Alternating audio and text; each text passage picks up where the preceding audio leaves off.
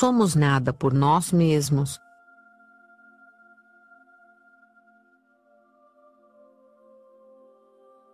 Terceiro sermão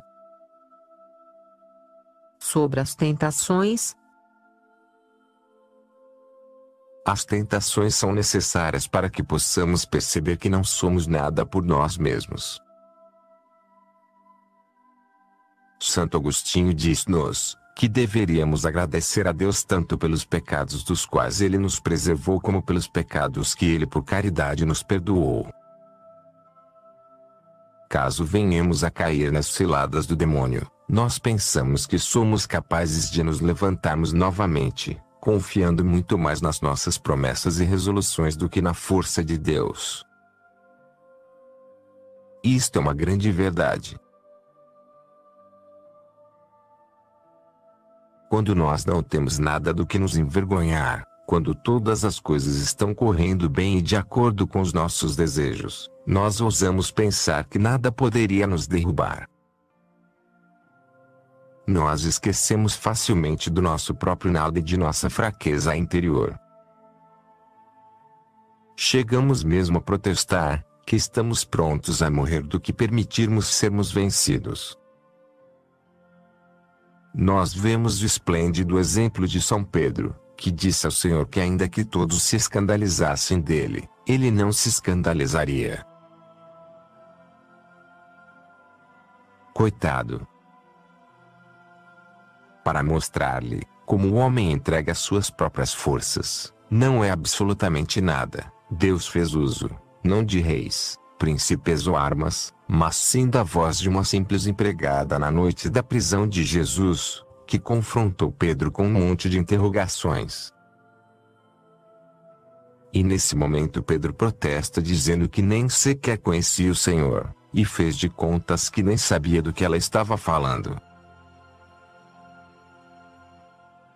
Para assegurar aos presentes, de um modo ainda mais veemente de que ele não conhecia Jesus, ele chegou mesmo a jurar. Ó Senhor, o que não somos capazes de fazer quando nós estamos entregues a nós mesmos. Existem pessoas que fazem questão de dizer o quanto eles invejam os santos que fizeram grandes penitências. Eles chegam a acreditar que poderiam fazer o mesmo. Às vezes, quando lemos sobre a vida de alguns mártires, nós gostaríamos, nós pensamos, estarmos prontos para sofrer tudo que eles sofreram por amor a Deus. Chegamos ao ponto de pensar, é um momento de sofrimento muito curto para a recompensa que vamos receber no céu. Mas o que faz Deus para nos ensinar a nos conhecermos, ou melhor, para reconhecermos que não somos absolutamente nada. Eis o que ele faz. Ele permite que o demônio se aproxime um pouquinho mais de nós. E nesse momento, veja o que acontece com os cristãos que há apenas uns minutos atrás invejavam aquele eremita que vive retirado no deserto, alimentando-se somente de ervas e raízes e que fez a firme resolução de submeter seu corpo a duras penitências. Coitado! Uma leve dor de cabeça, a simples espeitada de um espinho, o faz se condoer todo por si próprio. Não importando quão grande e forte ele possa aparentar. Ele se aborrece, reclama da dor, há poucos momentos atrás, estava disposto a fazer todas as penitências dos anacoretas, monges do deserto. E agora, o menor contratempo o faz cair no desespero. Agora vejamos esse outro cristão, que parece querer entregar toda a sua vida a Deus. Que possui um ardor que tormento algum poderia pagar. Um pequeno escândalo.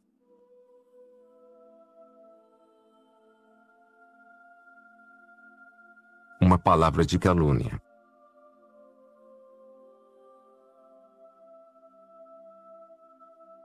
e até mesmo uma fria receptividade ou pequena injustiça cometida contra ele.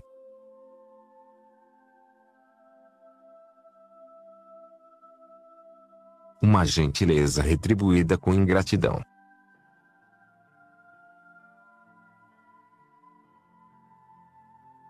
Imediatamente desperta nele todos os sentimentos de ódio, vingança e descontentamento, a ponto de frequentemente, ele desejar nunca mais ver o seu próximo ou pelo menos tratá-lo, de um modo frio, de forma a demonstrar o quanto aquela pessoa o ofendeu.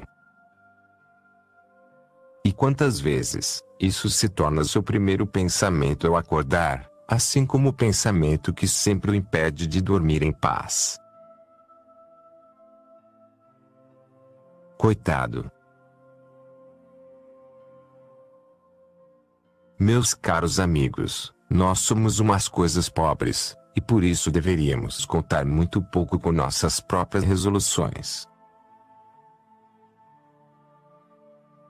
Cuidado se você não sofre tentações. A quem o demônio mais persegue. Talvez você ache que as pessoas que são mais tentadas são indubitavelmente os beberrões, os provocadores de escândalos, as pessoas imodestas e sem vergonha que deitam e rolam na sujeira e na miséria do pecado mortal, que se enveredam por toda espécie de maus caminhos. Não, meu caro irmão. Não são essas pessoas. Ao contrário, o demônio os deixa de lado, ou seja, ele se apoia nelas enquanto elas vivem, porque do contrário ele não teria tanto tempo para fazer o mal. Isso porque, quanto mais tempo essas pessoas viverem, mais seus maus exemplos arrastarão outras almas para o inferno. De fato, se o demônio tivesse perseguido esse velho companheiro obsceno e sem vergonha, ele teria encurtado a duração de sua vida em 15 ou 20 anos, de forma que ele não teria destruído a virgindade daquela garota ali, seduzindo-a, para a inominável mira de suas indecências.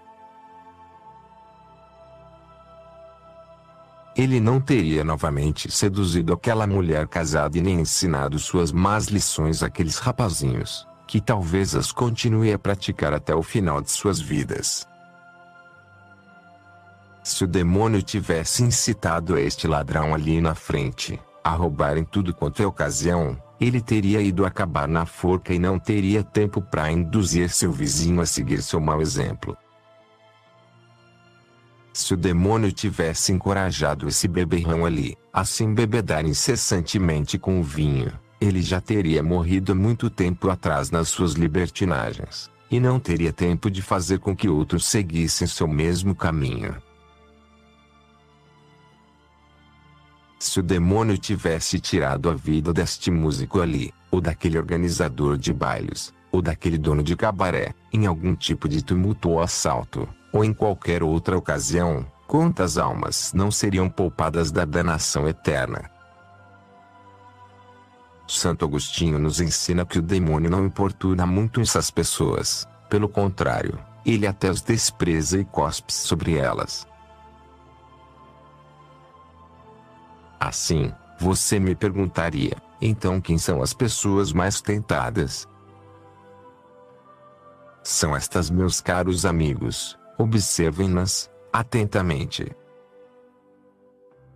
As pessoas mais tentadas são aquelas que estão prontas, com a graça de Deus, a sacrificar tudo pela salvação de suas pobres almas, que renunciam a todas as coisas que a maioria das pessoas buscam ansiosamente. E não é um demônio só que as tenta, mas milhões de demônios procuram armar-lhes ciladas. Uma vez, são Francisco de Assis e todos os seus religiosos estavam reunidos numa área plana e aberta, onde eles tinham erguido algumas choupanas de palha. Buscando um meio de fazer com que todos fizessem penitências extraordinárias, São Francisco ordenou que fossem trazidos todos os instrumentos de penitência, e seus religiosos os trouxeram aos feixes. Nesse momento, havia um jovem homem a quem Deus concedeu a graça de poder ver o seu anjo da guarda. De um lado, ele viu todos esses bons religiosos que buscavam satisfazer sua sede por mais penitências e do outro, o anjo permitiu-lhe ver uma legião de 18 mil demônios, que estavam se reunindo em conselho para ver de que modo eles poderiam subverter esses religiosos pela tentação. Um dos demônios disse: Vocês não percebem mesmo. Esses religiosos são tão humildes. Ah, que virtude espantosa! São tão desapegados de si próprios, tão apegados a Deus.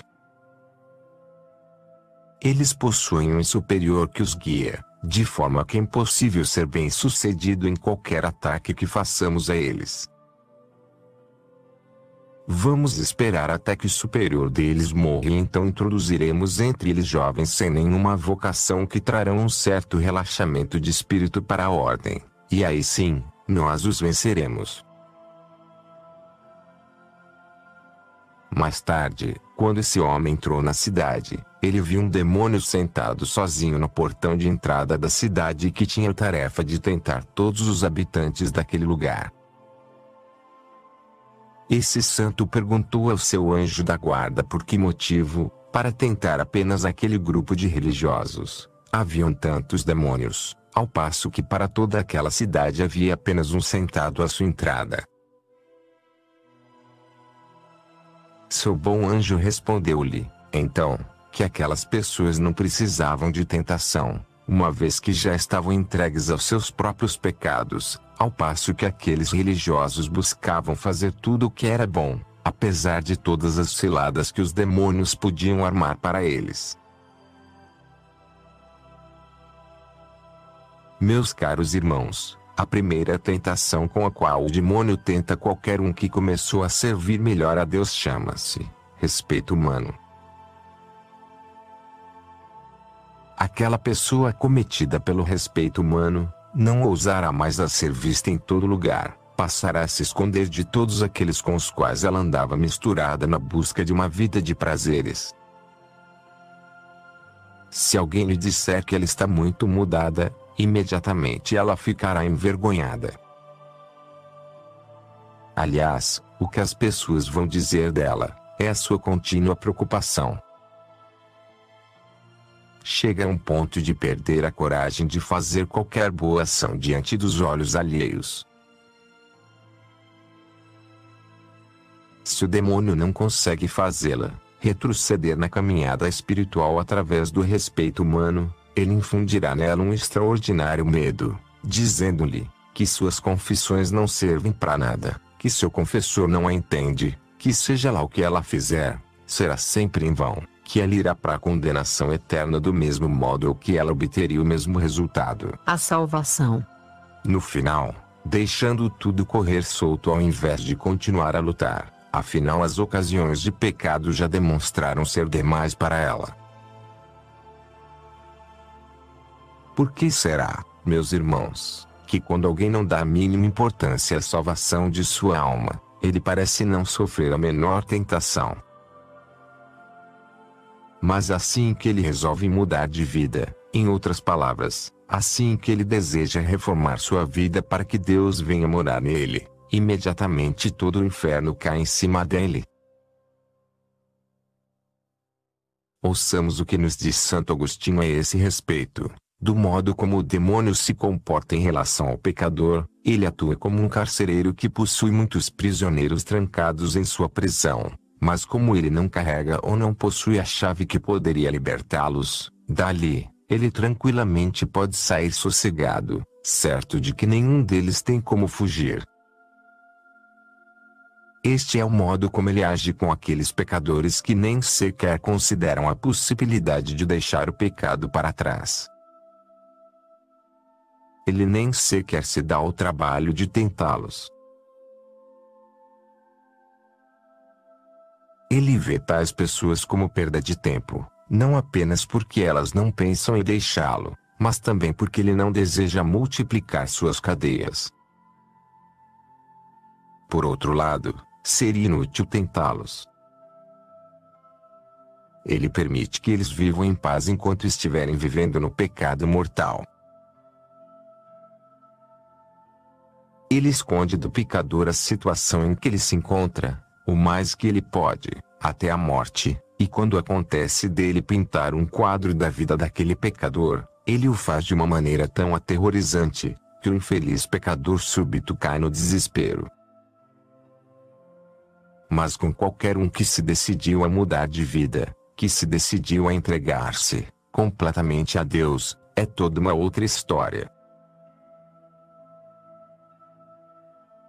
Enquanto Santo Agostinho vivia no pecado e na maldade, ele não tinha por que se preocupar com as tentações. Ele acreditava se encontrar em paz, como ele mesmo nos conta. Mas no momento que ele resolveu a dar as costas para o demônio, ele teve que travar um combate contra ele a ponto de perder sua respiração na luta. E isso durou cinco anos. Ele chorou as lágrimas mais amargas e fez as mais severas penitências. Ele chega ao ponto de dizer: Eu discutia com ele em minhas cadeias. Um dia eu achei que tinha sido vitorioso. No próximo dia lá estava eu de novo, prostrado no chão. Esta guerra cruel e obstinada durou cinco anos. No final, Deus me concedeu a graça de vencer o combate contra o meu inimigo.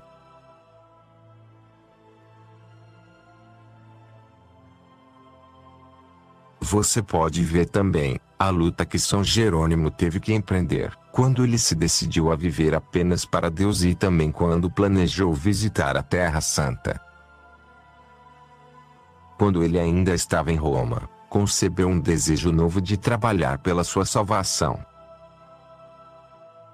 Ao sair de Roma, ele se retirou para um deserto para se entregar a todos os exercícios que o amor por Deus o inspirasse a fazer.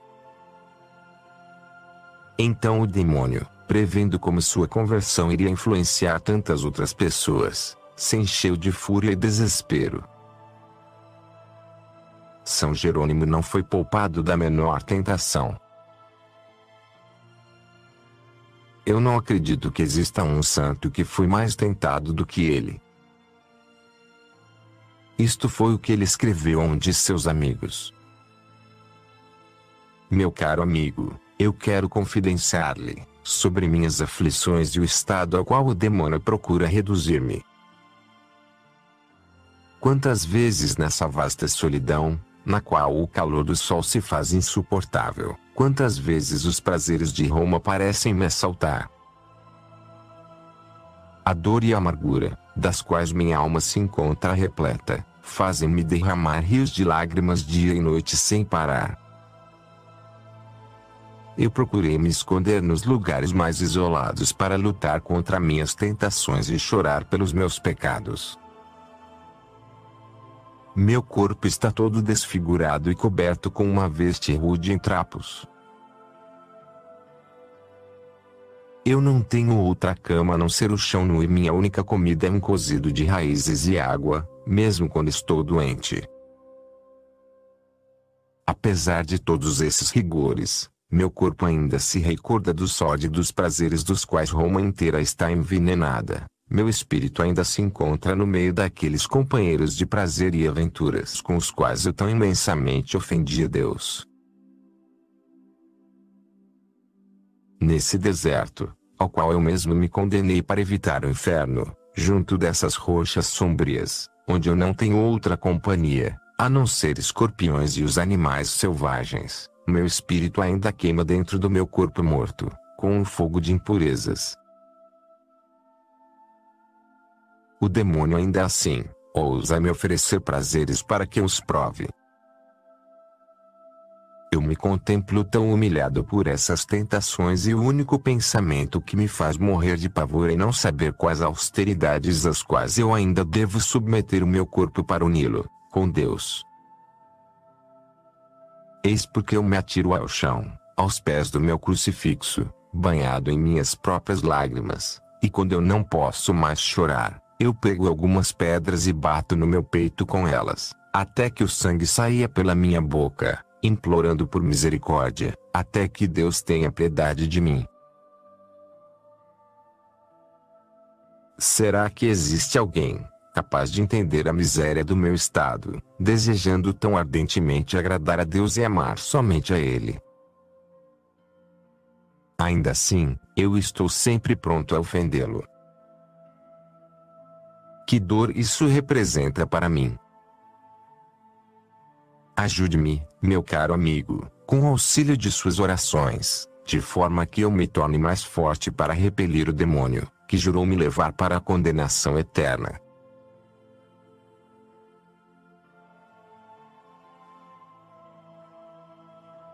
Meus caros amigos, são esses os combates a que são submetidos os grandes santos de Deus. Coitados de nós! Como somos dignos de pena por não sermos assaltados ferozmente pelo demônio. De acordo com todas as aparências, podemos dizer que somos amigos do diabo. Ele nos faz viver numa falsa paz. Ele nos embala no sono, deixando-nos, com a pretensão de que recitamos algumas boas orações, distribuímos algumas esmolas e que fizemos menos más ações do que os outros.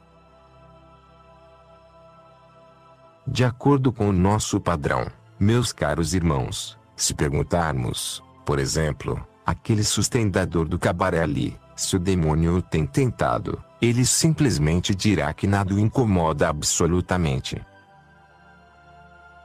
Pergunta a esta garota ali, esta filha da vaidade, quais são os combates que ela tem que travar contra o inimigo, e ela vai responder-lhe, sorrindo que ela não tem nenhuma luta que, aliás, ela nem sabe o que é ser tentada.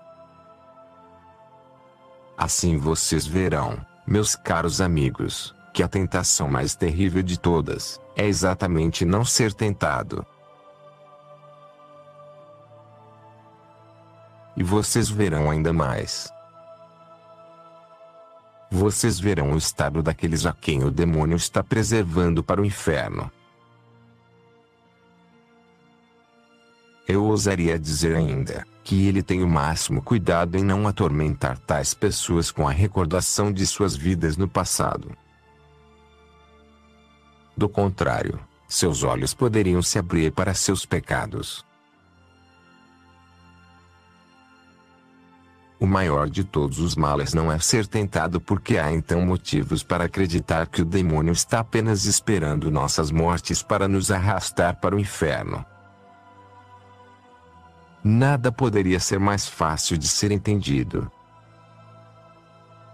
Apenas considere o cristão que está tentando, ainda que seja de um modo pequeno, salvar sua alma. Tudo em volta dele parece incliná-lo para o mal. Ele dificilmente consegue levantar os olhos sem ser tentado, apesar de todas as orações e penitências.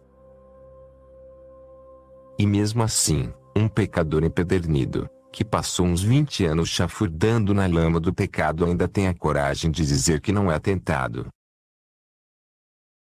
Este está num estado muito pior, meus caros amigos, muito pior. Isso é o que deveria fazer você tremer de pavor, não saber o que são as tentações, pois dizer que você não é tentado, é o mesmo que dizer que o demônio não existe ou que ele perdeu todo o seu raio de ação sobre as almas cristãs. São Gregório nos diz: se você não sofre tentações é porque o demônio é seu amigo, seu líder e seu pastor. E ao permitir que você passe sua pobre vida na tranquilidade, no final de seus dias, ele lhe arrastará com todos os outros para as profundezas do abismo. Santo Agostinho diz-nos que a maior tentação é não sofrer tentações, pois isso apenas significa que uma pessoa assim é uma pessoa que foi rejeitada por Deus, abandonada por Deus e deixada inteiramente à mercê de suas próprias paixões.